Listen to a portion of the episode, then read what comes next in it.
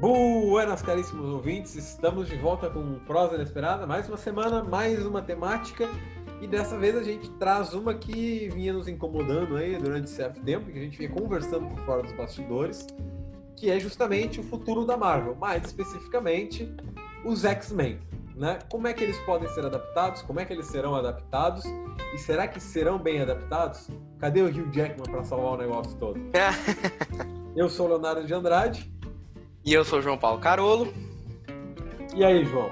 Você que é fã dos X-Men, fala pra ah, esse... o que você pensa? Ó, sou fã, sou, sou, agora é o momento fanboy, sou fã mesmo. é meu grupo de heróis. É, meu grupo de heróis preferido. Nossa, cara, X-Men pra mim é, é, é, meu quadrinho preferido, eu acho. É, é, às vezes quando eu coloco é, na balança, às vezes é o Homem-Aranha, às vezes é o Batman, mas geralmente são os X-Men. Bom, eu acho que antes de mais nada, é importante a gente é, falar para os ouvintes da onde surgiu os X-Men, o que, que eles representam, por que, que é um quadrinho tão relevante, por que, que é um quadrinho tão importante. Bom, para variar, os X-Men foram criados pelo Stan Lee e pelo Jack Kirby, os dois maiores um, criadores assim do universo Marvel, os caras que mais contribuíram Lá nos anos 60, é, em 1963, eles são um, da segunda leva que eles criaram de heróis. E eles representavam um, basicamente a luta das minorias uh, nos Estados Unidos, principalmente um, dos negros nos Estados Unidos. Apesar de que isso também é uma interpretação que se dá, mas os X-Men eles é, é, podem ser usados para representar qualquer minoria qualquer uma, não importa, é exatamente por isso que o X-Men é tão legal. Só que o que acontece? Nos anos 60, quando eles foram criados, não foi um sucesso. É até estranho a gente falar isso, que foi uma criação do Stan Lee do Jack Kirby que não deu muito, muito sucesso no começo. Depois, ali nos anos 70, você teve, foi entregue para outros roteiristas, outros desenhistas. E no ano de 1975, a gente teve o boom dos X-Men, que foi quando realmente os próprios autores entenderam os X-Men, que você colocou, você colocou diversidade ali dentro. É quando entra o Wolverine na equipe, entra a Tempestade, o Colossus. Porque o que acontece? Os X-Men, quando eles foram criados, eles eram cinco meninos brancos, né? Tudo bem que você tinha Jean Grey ali, mas eram cinco personagens um, que não, não falavam tanto com as minorias, igual quando foi nos anos 70. Depois dos anos 80, a gente tem o Chris Claremont, o cara que mais escreveu X-Men na vida. O cara escreveu 16 anos de X-Men. E foi o boom dos X-Men depois ali nos anos 90, Jim Lee e tal. Depois dos anos 2000, a gente teve Grant Morrison, um, Joss Whedon, caras muito importantes. E aí X-Men virou o que é hoje em dia, que talvez seja, junto com Homem-Aranha, aí, a propriedade intelectual mais poderosa que a Marvel tem. Tanto que os, as duas propriedades intelectuais que foram rifadas quando a Marvel quase faliu foi o quê? Homem-Aranha e X-Men. Feito esse preâmbulo, como que a gente bota os X-Men no universo Marvel, Léo? O que, que a gente faz? Como bota os mutantes lá? É, eu acho que sim. É, eu não sou tão fã dos X-Men quanto o João, né? não tenho tanto conhecimento aprofundado dos X-Men. Eu li algumas coisas, né? Como foi de quadrinho, cruzei e tal, porque a minha área é mais o Homem-Aranha. E esse, quando a, a Marvel pegou os direitos de volta, eu fiquei felizão, né? E agora eles já floparam o negócio todo. Dito isso, eu não sei é, como que os X-Men vão entrar efetivamente, né? A gente vê alguns rumores aí de que pode ser por causa das consequências das joias e alguma Sim. coisa assim, né? É, eles inseriram dois personagens que são mutantes, mas que não foram dados como mutantes na, na, na franquia que é a Wanda e o Pietro. Né? Mercúrio, né? é. Ah, e o Mercúrio, que infelizmente já bateu as botas. Ah, é, que, nossa, tão mal aproveitado. Tão mal aproveitado, exatamente. E ao mesmo tempo, eles têm alguns problemas de, de publicidade, né? Eles têm um ator que ficou marcado como Wolverine e que a recepção do público desse personagem a outro ator não vai ser tão boa. É. Né? É, independente da, da gente pensar que talvez tem atores como fãs, pensar que tem autores que interpretariam melhor, por exemplo, a recepção geral do público não vai ser boa. E a Marvel tem se voltado cada vez mais para a recepção geral do público e menos para do, do, do, público fechado, que é os fãs. Então, eu acredito que a adaptação dos X-Men ela não deve ocorrer tão próximo assim e ela não vai ser tão fácil. Eu já mencionei para o João outra vez que eu acredito que eles vão ir pela equipe original e vão deixar o Wolverine de fora por um tempo. Justamente pelo medo de que não se adapte um outro ator tão bem. Mas claro que isso pode não acontecer também. E agora com o, o multiverso da, da loucura do Doutor Estranho, pode ser que o Hugh Jackman volte para o papel. Inclusive porque ele já tinha afirmado que se fosse pela Marvel ele voltaria. Olha, Bom, né? eu como, como, como fã do, dos X-Men, eu acho que a gente precisa desapegar do Hugh Jackman. A gente precisa desapegar porque por mais que a interpretação dele do Wolverine é boa, o cara encarnou o negócio ali, é bom, o cara é um puta ator, ele é carismático, mas a gente precisa desapegar um pouco, cara. Porque eu, eu e o Léo, a gente já teve essa conversa até com, com, os ouvintes, dessa, dessa coisa de papéis marcantes, né? A gente já teve essa, essa conversa e eu acho que a gente precisa, de novo, aquilo que eu já falei no podcast anteriormente, entender que os personagens são maiores que os atores. Talvez uma pontinha do Hugh Jackman ali no multiverso seja uma coisa legal e tal, mas eu acho que a gente precisa desapegar um pouco desse negócio do Hugh Jackman. Agora, como os X-Men podem entrar, a gente tem algumas possibilidades. Multiverso é uma delas, que inclusive muita gente fala que na própria série da Wanda, que parece que vai ser uma série bem legal da, da Wanda com Visão. É, eles são mencionados, né? São mencionados, parece que talvez possa ter alguma coisa ali.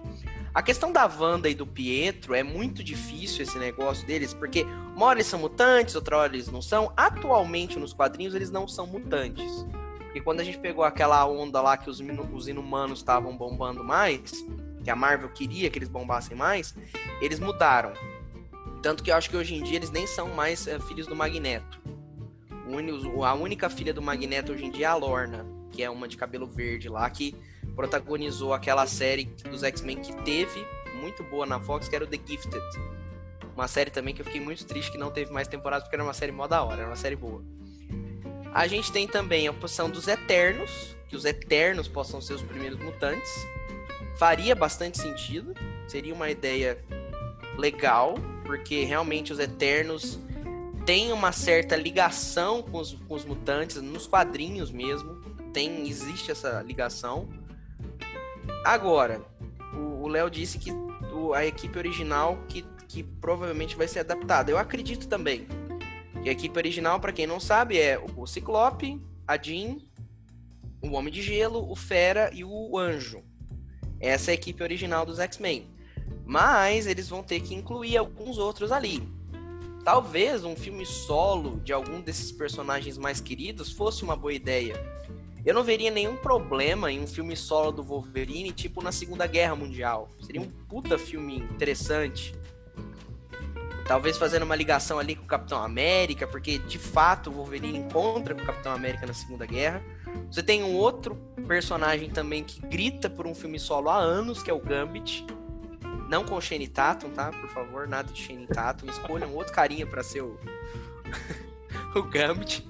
Inclusive tem um fan-filme do Gambit que saiu recentemente que é muito bom, que é bem legal. Então talvez o filme, você poderia ter filme solo de alguns personagens que consigam levar um filme solo e você ter o filme da equipe futuramente, que eu acho que vai, que vai ser o que vai acontecer. Vai ter o filme da equipe uma hora. Né, Léo? Não sei, não sei também se acha que essa do filme solo seria uma boa. É, eu penso que uma outra possibilidade né, que a Marvel vem fazendo, inclusive analisando o Homem-Aranha, por exemplo, já que o Peter Parker atual, ele tanto que foi adaptado na Sony quanto que foi adaptado pela Marvel, ele é muito mais próximo do Ultimate, né? Então, Sim. a Marvel tem toda essa, essa questão mais jovem. Outra coisa que poderia ser uma possibilidade é adaptar a equipe que se encontra lá em X-Men Evolution, né? Que foi uma animação Sim. famosíssima no início do século é, que pegou muita gente. Acredito que muita gente começou que a ler. Que funciona super bem, funciona super bem. E funciona super bem, justamente porque ela também funcionaria para a faixa etária que consome os filmes da Marvel agora, né? A gente tem um noturno ali que é adolescente, a gente tem a Kitty Pride, né? A gente tem o Spike. Então, o Ciclope, é, adolescente. O Ciclope, isso. A gente tem um, um grupo que é é, adolescente está sendo mentorada pela, pela equipe original, né? Em algum nível. É, tirando Sim, portanto... É um novo, né? Sim, tanto que na animação você tem ali quem, quem são os professores, é a Tempestade, que é mais velha, o Wolverine e o professor Xavier, que são os três, os três professores, né? Sim, sim. E você tem os adolescentes, que é uma puta ideia inteligente, porque você vai crescendo com esses personagens. É genial isso, é muito interessante. Eu acho bastante legal aquela ideia. Assim, eu gostaria muito de. Eu acho que seria um filme legal. Eu gostaria de assistir no cinema uma adaptação daquele X-Men Evolution lá, né? Porque é uma faixa etária bacana, dentro dessa situação de mentoria. Agora a gente tem Wakanda também, então a possibilidade da Ororo ser adaptada é muito Sim. simples, né? Embora se a Marvel tivesse adquirido a Fox antes, a Disney tivesse adquirido a Fox antes, teria sido legal ter visto ela no, no, no filme do Pantera. Uh, pelo menos de relance, né? Uma coisa assim, porque para quem não sabe, ela e o, e o T'Challa são casados. Foram casados? Não sei se a gente diz. Foram né? casados, é, foram. Casados. Então seriam relações bacanas. Aí, da ordem do poder deles, bom, isso aí realmente é, vai ficar meio, meio cabuloso. A gente tem a possibilidade dos, dos é, Eternos agora, né?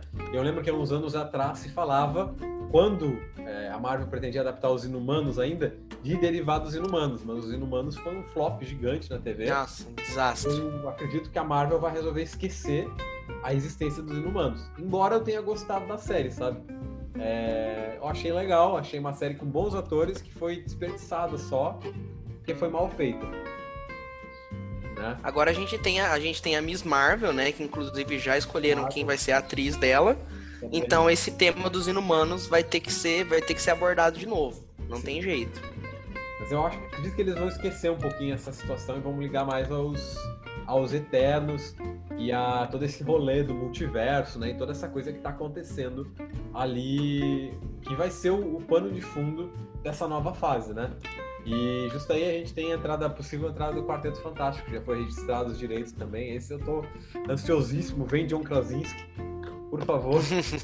Hashtag John Krasinski para Reed Richards. Reed Richards, aham. Uh -huh. Então, acho que é a possibilidade, né, dessa existência. O João mencionou também filmes solos. Realmente, um filme solo do Wolverine seria algo interessante de se ver. O do Gambit eu não sou muito, né, do personagem. Se fosse adaptado, tem que chamar um francês, já deu, né? De tentar adaptar o Gambit de francês. Ah, tem que ser, cara, tem que. Assim, o Gambit é porque, assim, muita gente não sabe, mas o Gambit é um cajun, né? Que é o, o, o, o povo da, Lu, da Louisiana, nos Estados Unidos, uma minoria, que eles têm um, descendência francesa, eles têm toda uma, uma, uma característica própria ali, é super legal. E o Gambit é dessa minoria, ele é, o caju, ele é um cajun, né?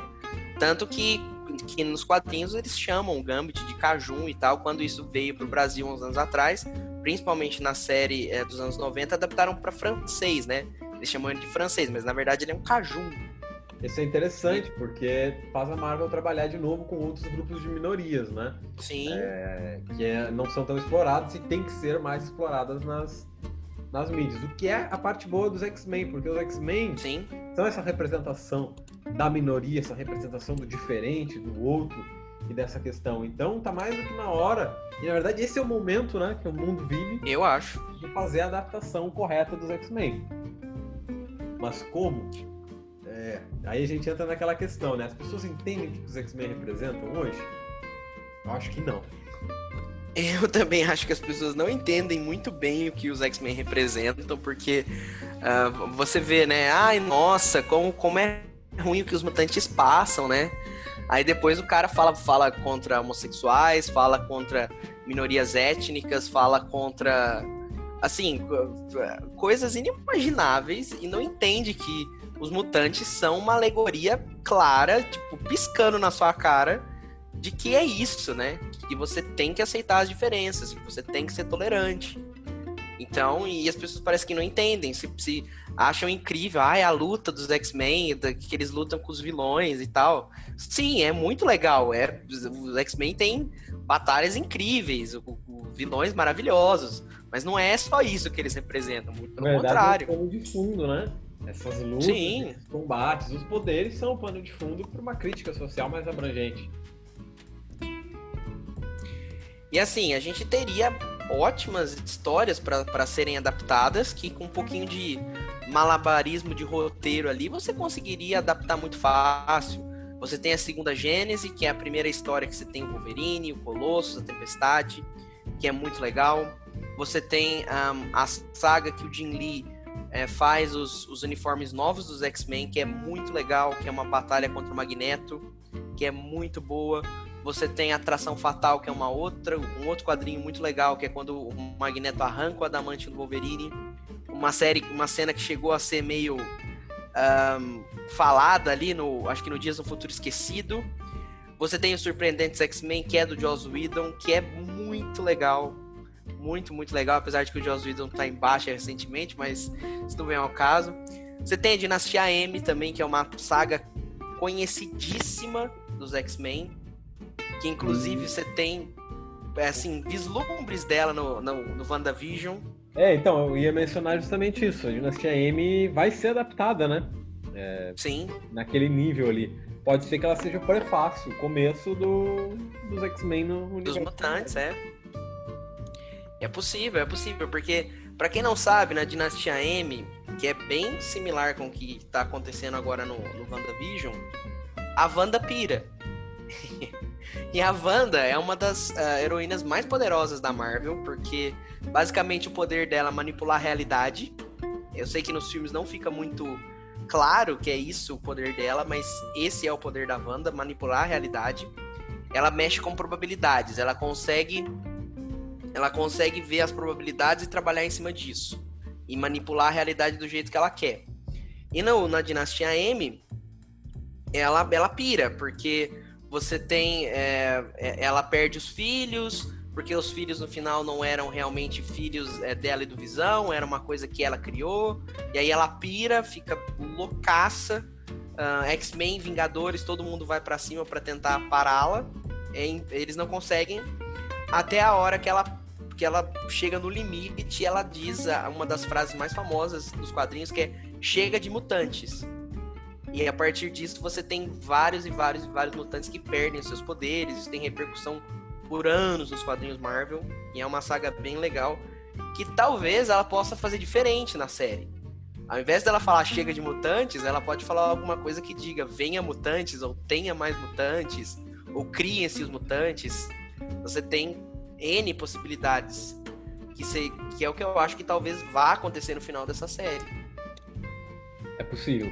É, eu gosto bastante de Dinastia M, uh, mas justamente porque o que me leva a Dinastia M é Vingadores à Queda, né? Eu acho que é Vingadores Sim. à Queda. Então foi uma coisa que levou mais a outra, assim. Eu acho uma HQ fantástica, muito bem construída, em cima de uma personagem que ficou é, em segundo plano durante muito tempo, né? E aí a gente vai ter agora na, na, no universo do cinema justamente os mesmos traumas, né? Os traumas dos filhos, o trauma da perda do visão, é, toda essa, essa coisa que aconteceu. E a série, pessoal, nossa, parece bonita, hein? Parece bacana. Parece boa. Eu, Eu tô, tô botando fé nas séries da Marvel, assim, muito mais do que no cinema. É, só queria o Demolidor de novo, mas. Também. Tudo bem. né? Então, realmente, essa, essa hipótese assim, que o João levanta de ela falar algo do tipo que inicia os mutantes pode ser que aconteça. A gente não tem como saber, é só esperar. Mas é inevitável que os X-Men deem as caras agora nos próximos anos, pós-pandemia, né? Em que volte a gravar Sim. e a coisa normalize de novo e eles comecem a trabalhar. Porque isso nos leva à nossa última pauta. Os X-Men têm força para carregar os filmes da Marvel? Com certeza. Né? É, não tem como a Disney ter adquirido a Fox agora e eles passarem a próxima fase sem os mutantes. É inviável. É a mesma coisa que passar sem o Quarteto Fantástico. Não dá, não tem mais o que fazer né, são os carros-chefe da, da, da, editora. São personagens, muitos Sim. personagens, personagens importantes, personagens com grandes histórias para contar e personagens que não foram adaptados propriamente, né? Eu, eu falo assim, Quarteto Fantástico, se a gente colocar em é, assim, perspectiva, eu acredito que para Marvel ele tem o mesmo peso que é o Superman para DC. Porque o Quarteto Fantástico foi o primeiro hitmaker um, do Stan Lee e do Jack Kirby. Né, Léo? É a família primordial. Tudo, tudo veio do né? quarteto. É, tudo veio do quarteto. E, e os X-Men, junto com o Homem-Aranha, desde os anos 80, são as duas propriedades intelectuais mais poderosas que a Marvel tem. Inegável, inegável. Vingadores, gente, é uma coisa dos últimos 10 anos. Agora, Homem-Aranha e, e X-Men é uma coisa que vem pelo menos desde os anos 70. Sim. Como a principal força criativa, a principal é os X-Men são a principal equipe da Marvel. Para quem acha que é Vingadores, não, não é os Vingadores. Os Vingadores, eu, de novo, é uma coisa dos últimos 10 anos. E o Homem-Aranha, ele sozinho era tão. Nos anos 90, quando a gente teve um, o boom dos quadrinhos, que X-Men vendeu 8 milhões de cópias, que o Homem-Aranha vendeu um milhão de cópias quando era desenhado pelo McFarlane, foram as duas HQs que mais venderam na Marvel. O Homem-Aranha número 1 um do McFarlane vendeu um milhão de cópias e o X-Men do Jim Lee vendeu 8 milhões. É a maior, a maior vendagem, assim, ever, de todos os tempos. E eu acho que os X-Men têm total uh, força e capacidade para carregar sem, sem dúvida aí por mais 10 anos o universo Marvel, até mais, até mais. Eu concordo também. É, eu pensava que o Homem-Aranha tinha essa força, né? Mas a, o acordo. Eu acho que ele vai, eu acho que ele vai chegar a ter, Léo, no futuro. Olha, eu não sei, João. Eu perco as esperanças já porque o acordo né, entre Sony e Marvel não permite um, um, trabalho criativo da Marvel em cima do personagem. E apesar de eu adorar o Tom Holland, nossa, o cara, ele vestiu a é. camisa, sabe? Eu acho que ele é realmente o melhor Homem-Aranha que a gente teve. É, porque ele vestiu a camisa, ele é, né, ele é o Peter Parker e o Homem-Aranha, ele fez as duas interpretações muito bem. E o problema é os roteiros, né? Como como fala alguns, alguns fãs do Homem-Aranha, assim, o João já deve ter escutado isso, desde a década, desde que o McFarlane saiu, os maiores inimigos do Homem-Aranha são os roteiristas. Verdade. Então isso nas HQs, nos filmes, né? É, essa coisa de deixar o Peter Parker ali sempre no, no, no, no, como coadjuvante, agora no novo filme, inclusive, anunciaram que o Doutor Estranho vai ter o um papel Verdade. de dele de novo. Pô, isso é um saco, cara. Porque a gente tá falando de um menino que tem um QI de 180, 190, criava todas as coisas dele na HQ, que tinha vários problemas, que sustentava a casa, né, com 16 anos de idade, ele não precisa de mentor. Não. É. O moleque sustentava a casa, tinha um QI gigante, fazia faculdade, lutava contra um monte de vilão e ainda foi Vingador honorário. Mentor pra quê, cara? Mas bem. Verdade. Né? Então. É. Isso é uma coisa, isso é uma coisa que a gente pode abordar num próximo podcast qual o problema do Homem-Aranha da Marvel? É do universo cinematográfico. Fica é um bom pauta. tema. Fica a pauta. Mas, né, por hoje vamos chegando ao nosso final aí. É... Os ouvintes podem mandar suas ideias, se quiserem, e nos dizer Sim. o que eles acham sobre o futuro da Marvel e se vai ter X-Men direito ou não. Ah, pode mandar lá a mensagem em arroba Leonardo de Andrade no Instagram e pode mandar para mim também, arroba jpcarolo, com K e dois L's. E é isso aí, ficamos por aqui.